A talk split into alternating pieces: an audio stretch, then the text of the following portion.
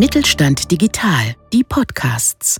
Mit Mittelstand Digital unterstützt das Bundesministerium für Wirtschaft und Energie kleine und mittlere Unternehmen bei der Digitalisierung. Ob Plattformen, neue Geschäftsmodelle, KI oder digitales Bezahlen, wir machen Digitalisierung begreifbar.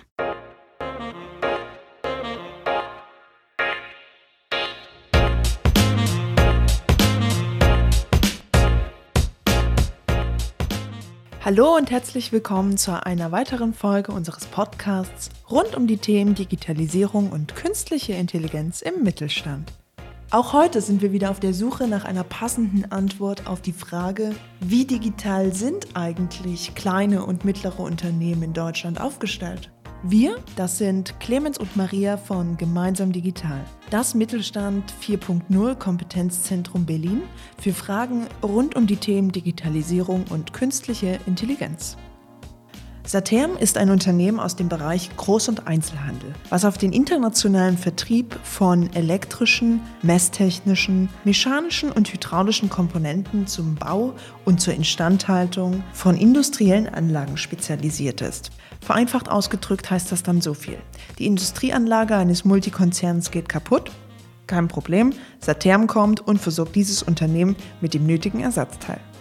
Im Laufe der Zeit hat sich aus dem Ersatzteilzulieferer ein eigener Multikonzern entwickelt, der heute sogar Übersetzungsdienstleistungen anbietet.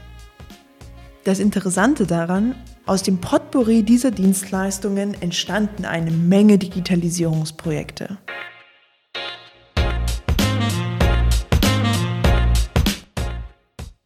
Ja, Evelyn, schön, dass es heute geklappt hat zum Podcast äh, hier über KI und Digitalisierung im Mittelstand.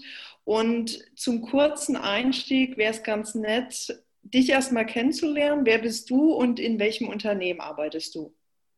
Ja, schönen guten Tag. Ich freue mich auch, dass ich heute die Gelegenheit habe, ähm, hier ein bisschen was über Digitalisierung für kleine und mittlere Unternehmen äh, zu sagen. Mein Name ist Evelyn Andres. Ich arbeite seit fast 15 Jahren bei der Firma Saterm GmbH in Saarwellingen.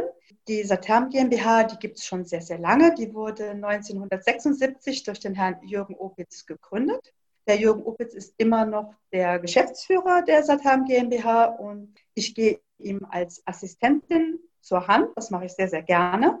Wir sind eine Einkaufszentrale für große Industrieunternehmen aus allen möglichen Bereichen, ob das jetzt die Automobilindustrie ist, die Stahlindustrie ist, ähm, Papierindustrie, Petrochemie, Chemie, Pharmazie, wirklich alle Bereiche decken wir ab überall dort, wo etwas produziert wird. Und ähm, wir sind die fleißigen Helferchen, die dafür sorgen, dass das Band sich dreht, dass kein Ersatzteil fehlt, das man dringend für die Fertigung braucht.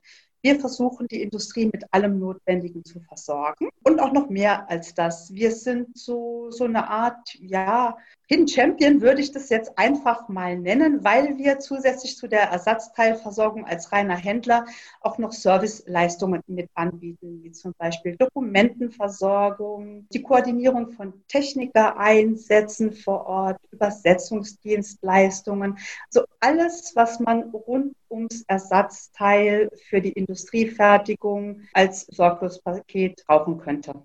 Kann man dann zusammenfassen, dass ihr bei der Saterm GmbH Großunternehmen beliefert? Also wenn jetzt bei mir als Unternehmen irgendetwas kaputt ist im Maschinenraum, dann rufe ich euch an und ihr liefert mir das passende Teil. Aber jetzt hast du auch gesagt, ihr seid so Service-Dienstleister. Kannst du das noch ein bisschen konkretisieren? Was macht ihr noch? Ja, also zusätzlich zu dem reinen Teil können wir zum Beispiel Zertifikate verwalten, die man äh, für bestimmte Materialien braucht. Wir können uns beim Export um alle äh, Begleitdokumente kümmern. Wir können, äh, wenn ein Vorortservice von einem Techniker gebraucht wird, ähm, die Übersetzung dort koordinieren. Wir können uns darum kümmern, dass der vor Ort untergebracht wird, dass der betreut wird. Wir können uns darum kümmern, dass eine, Reparatur, die nicht vor Ort ähm, ausgeführt werden kann beim Kunden im Unternehmen selbst, dass das Ersatzteil äh, durch uns zu dem Hersteller verbracht werden kann, damit eine Expertise und eine Reparatur erfolgen kann. man kann uns nach allem fragen und wir versuchen, jedes Problem, was rund um die Fertigung existiert, zu lösen. Und in, in welcher Branche würden Sie, würdest du jetzt dein Unternehmen ansiedeln? Ähm, unser Unternehmen ist in der Branche Groß- und äh, Außenhandel angesiedelt aber einfach, weil es für diese Sparte, die ein bisschen einzigartig äh, äh auch äh, ist, keine, keine wirkliche äh, Bezeichnung gibt. Ich würde uns als Großhandel plus Service-Dienstleister bezeichnen.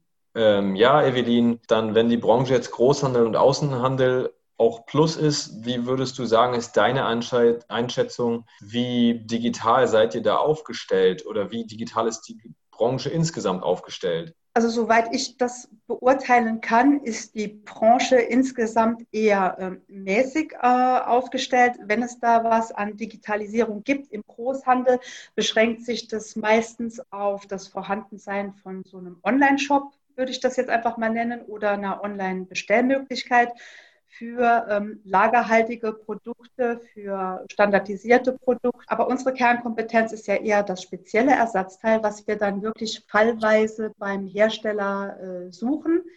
Und dafür mussten wir uns ein paar, paar neue Lösungen einfallen lassen. Also wir versuchen bei der Digitalisierung immer Vorreiter zu sein und zu gucken, welche Lösungen können wir von uns aus unseren Kunden anbieten, damit der, der Arbeitsalltag erleichtert wird. Und gibt es da eine digitale Lösung, die ihr in den letzten Jahren vielleicht schon mal probiert habt, die euch da hilft, besser und schneller im Kontakt mit den Kunden zu sein? Äh, ja, in der Tat. Also wir haben uns überlegt, wie man solche, solche Abläufe für den Kunden einfacher gestalten kann.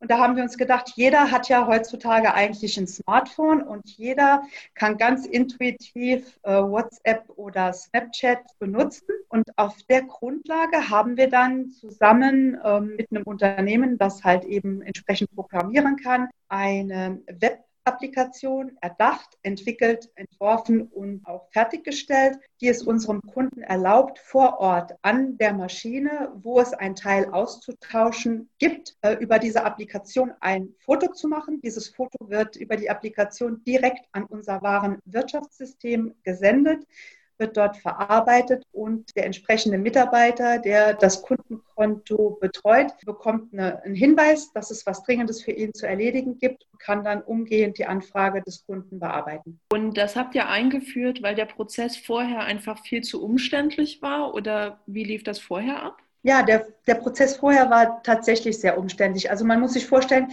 dass, ähm, dass der Mitarbeiter, der bei unseren Kunden in der Instandhaltung arbeitet, die Werkshalle ist weitläufig und er ist irgendwo an der Maschine, wo es ein Problem gibt.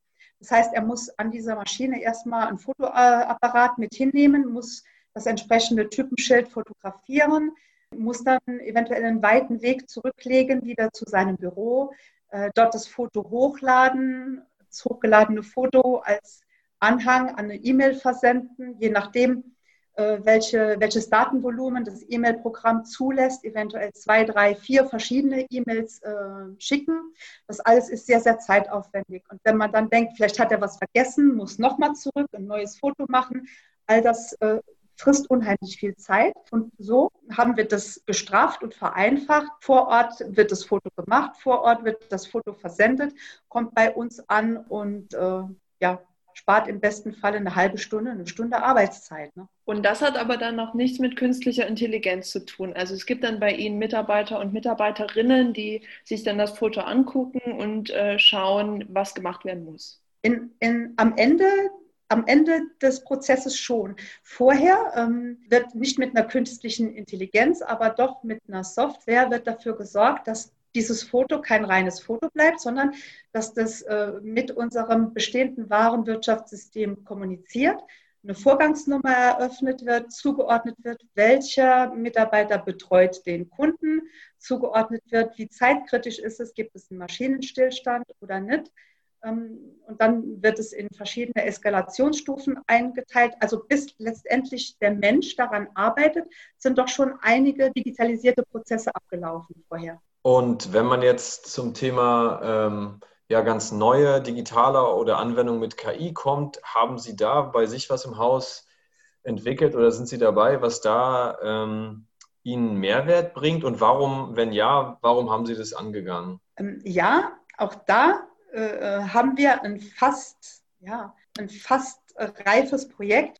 Das ist ein Projekt, das befasst sich mit der Automatisierung unserer eingehenden Lieferantenrechnungen. Man muss sich vorstellen, dass wir ja ein reines Handelshaus sind und alles, was wir unseren Kunden verkaufen, kaufen wir auch irgendwo ein. Und bei diesen diversen Herstellern gibt es in der Folge auch viele Rechnungen, die an uns ausgestellt werden und die im Moment von einem Buchhaltungsteam bearbeitet werden, das insgesamt aus vier Personen besteht. Diese vier Personen sind im Moment äh, damit befasst, diese Rechnungen alle händisch zu, zu sichten, zu kategorisieren und in unser Warenwirtschaftssystem zu erfassen, damit die letztendlich buchungsreif werden. Und weil das sehr, sehr zeitintensiv ist, dachten wir uns, dass das eine gute Möglichkeit wäre, die zu entlasten und das von der künstlichen Intelligenz weitestgehend bearbeiten zu lassen. Und wie kam die künstliche Intelligenz denn dann zu euch? Habt ihr die mit einem Partner ins Unternehmen geholt oder wie hat es funktioniert? Mhm. Also wir, wir waren im Rahmen einer Veranstaltung des Kompetenzzentrums Saar, die hieß Digitalisierung für den Mittelstand in Saarbrücken auf so einem ganztägigen Informationstag. Und dort wurden viele Bereiche der Digitalisierungsmöglichkeiten angesprochen und unter anderem halt eben auch diese Rechnungsautomatisierung. Und äh, wir haben sofort für uns erkannt, dass das ein Projekt ist, das uns interessiert und was wir bei uns im Unternehmen sehr, sehr gut umsetzen könnten und auch wollten. Haben uns dann in der Folge mit dem Kompetenzzentrum in Verbindung gesetzt. Und die haben eine Fülle von Adressen an die Hand gegeben, wer ein möglicher Partner bei der Begleitung und Umsetzung sein könnte. Ähm, und wir haben uns aus verschiedenen Gründen dann letztlich für die Nativ entschieden. Und zusammen mit der Nativ sind wir jetzt seit äh, fast einem Jahr dabei, dieses Projekt zu entwickeln und umzusetzen. Du hast ja gemeint, dass du die Mitarbeiterinnen entlasten willst. Und geht es darum, die zu entlasten, um die dann zu entlassen? Oder welche konkreten Vorteile siehst du darin und wie kommunizierst du diese Vorteile den Mitarbeiterinnen? Nee, also ähm, auf keinen Fall ist das ein Entlasten zum Entlassen. Da stecken ganz, ganz andere Motive dahinter. Also wenn es jetzt nicht gerade ein Krisenjahr ist, sind wir ein äh, Unternehmen, was wächst und expandiert und daher eigentlich ähm, permanent auf Mitarbeitersuche ist. Wegen dem Corona war das in diesem Jahr jetzt ein bisschen anders, aber das ist eigentlich nicht der Normalfall. Und wir haben gemerkt, dass es sehr, sehr schwierig ist, passende Mitarbeiter zu finden, die sowohl von der Qualifikation her ins Team passen, als auch vom, vom menschlichen, damit das halt eben wirklich alles ein gutes Zusammenspiel und ein rundes Bild wird. Äh, und so haben wir uns überlegt, statt verzweifelt nach neuen Mitarbeitern zu suchen, wäre es doch ganz clever, Mitarbeiter, die schon sehr gut ins Unternehmen eingebunden und integriert sind, einfach so weit zu entlasten, dass sie mehr Zeit für andere Aufgaben haben. Das heißt, äh, statt den Routineaufgaben, die sehr zeitintensiv sind und eigentlich immer gleich sind und ein bisschen unbefriedigend auch im Arbeitsalltag, ähm, das lässt man dann vielleicht die künstliche Intelligenz erledigen und äh, die Kolleginnen und Kollegen können dann ja, andere notwendige und interessante Aufgaben im Unternehmen wahrnehmen. Könntest du vielleicht ein Beispiel sagen für eine notwendige Tätigkeit ähm, und deren monetären Wert zum Beispiel auch beziffern, damit man da mal einen Eindruck bekommt? Mhm.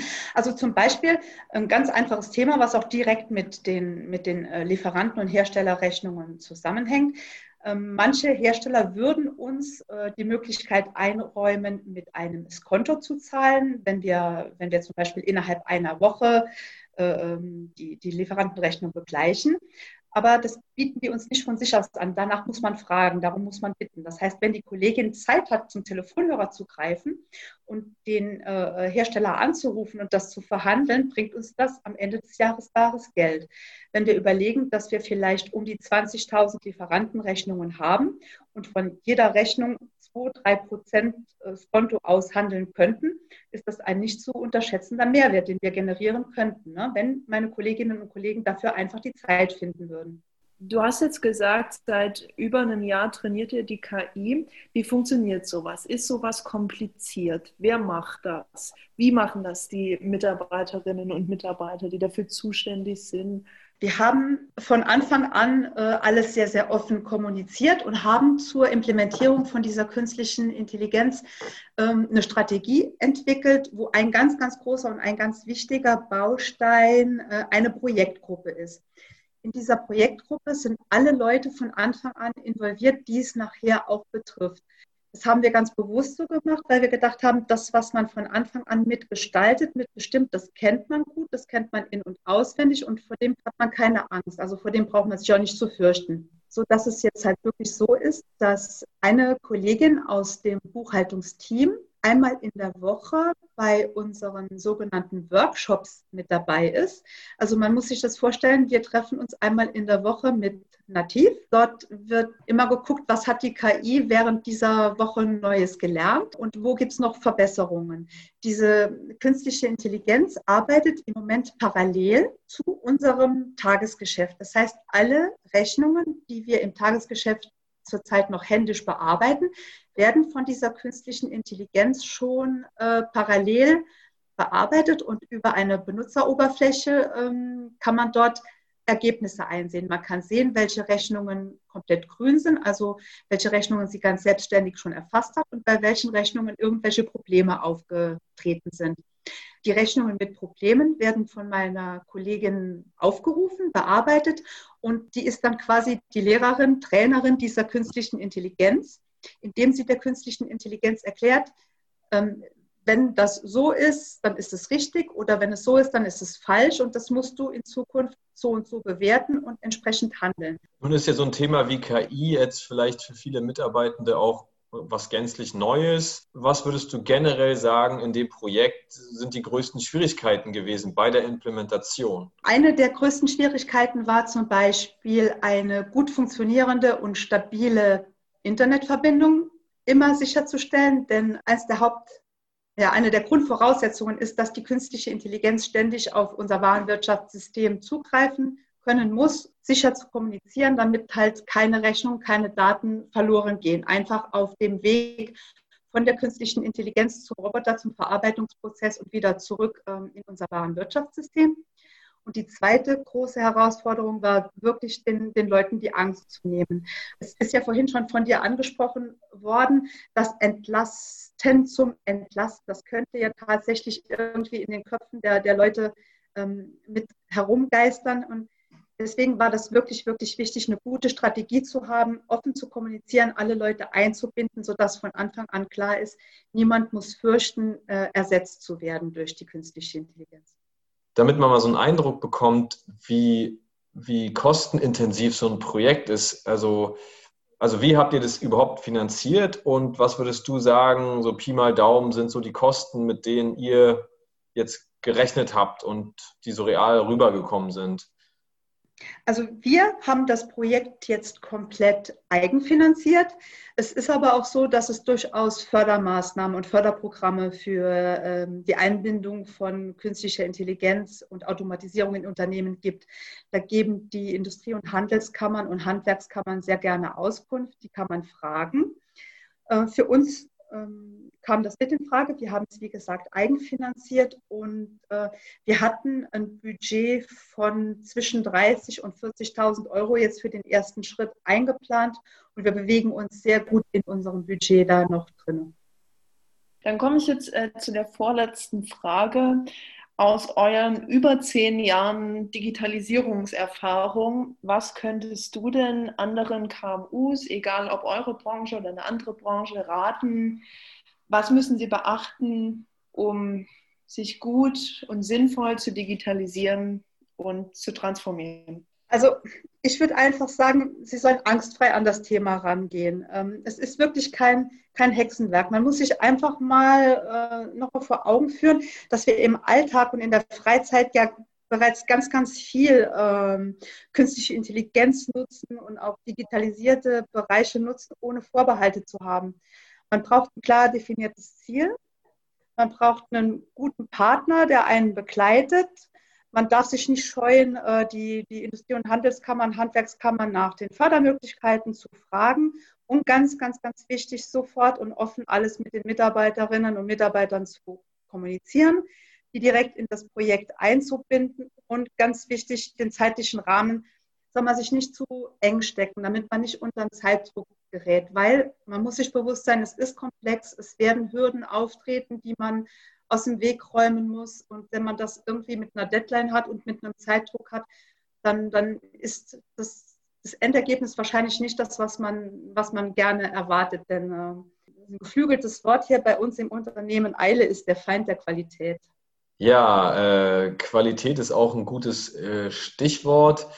Wenn Sie jetzt mal in die Zukunft schauen von Ihrer jetzigen Perspektive, denken Sie, dass ja, die Qualität so gehalten werden kann, wie sie jetzt ist? Und, und welche Dinge müssen Sie oder vielleicht sogar noch verbessert werden kann? Und welche Dinge wollen Sie in zehn Jahren implementiert haben, damit das der Fall ist? Und wie sehen Sie auch die Konkurrenz von großen Plattformen, die auch jetzt in das B2B-Geschäft einsteigen, vielleicht auch von ähm, internationalen Plattformen? Ist das eine Bedrohung für Sie? Ist es eine Bereicherung? Ist es eine Herausforderung? Ähm, also ich, ich nehme an, Sie, Sie, äh, du spielst jetzt auf große Plattformen an wie Alibaba und, und solche Dinge, Amazon Business. Das wird nie eine wirkliche Konkurrenz für uns sein, das wird immer komplementär sein, denn die Ersatzteile, die dort ähm, verkauft werden, das sind alles standardisierte und normisierte Dinge, die man überall ähm, bekommen und kaufen kann. Unser Bereich ist mehr wirklich das, das standardisierte Ersatzteil, das ganz spezielle Ersatzteil, was irgendein Engineering speziell für diese Anwendung mal ähm, entwickelt hat und vorgesehen hat. Von daher als wirkliche Konkurrenz oder Bedrohung sehe ich solche Plattformen nicht. Und ähm, uns in zehn Jahren sehe ich hoffentlich, hoffentlich mit noch vielen, vielen weiteren digitalisierten Bereichen. Also im Prinzip alles, was was Routine ist, was sich immer wieder wiederholt und was ähm, ja in Anführungsstrichen ein bisschen langweilige Büroalltagsaufgaben sind. Das streben wir an, in den nächsten zehn Jahren zu digitalisieren. Und dann hoffe ich, ganz, ganz viele glückliche, zufriedene Kolleginnen und Kollegen zu haben, die ja, sich mit, mit interessanten Aspekten unseres Berufes auseinandersetzen können, denn von denen gibt es genug. Also sei es jetzt irgendwelche speziellen Transporte planen zu können, ähm, schnellstmögliche ja, Transportwege oder, oder Möglichkeiten ausfindig zu machen, zu koordinieren, zu planen, günstige Bezugsquellen für Materialien ausfindig machen zu können, weltweites Sourcing, alles das sind dann hoffentlich Dinge, die wir ganz intensiv betreiben können, einfach weil wir die Zeit dazu haben.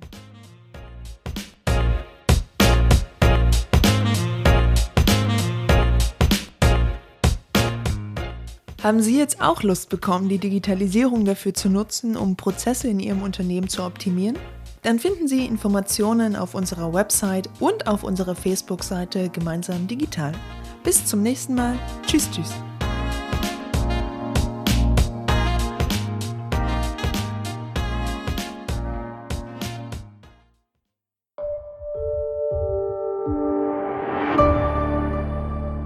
Sie hörten eine Folge der Mittelstand Digital Podcasts. Mit Mittelstand Digital unterstützt das Bundesministerium für Wirtschaft und Energie kleine und mittlere Unternehmen bei der Digitalisierung.